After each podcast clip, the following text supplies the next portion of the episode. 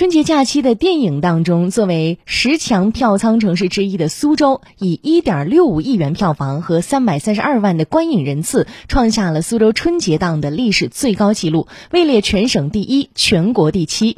我们来听广电全媒体记者王子谦采写的报道。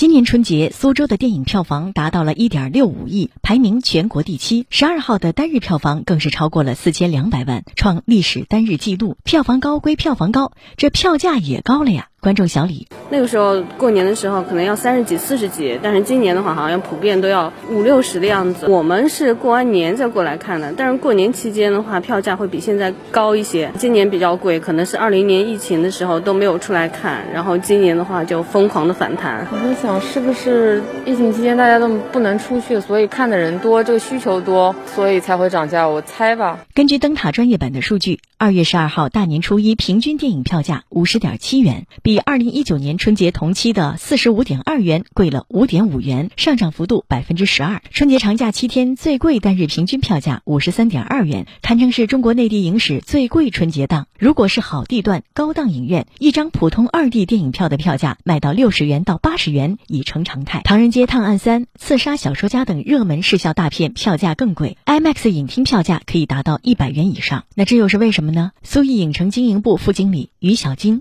我们两家店票房情况呢是在两百一十六点四八万，然后再加上我们的卖品，大概是在两百三十五万的样子。今年的影片片长都比较长，那么场次数是比二零一九年同期对比的话是下降了。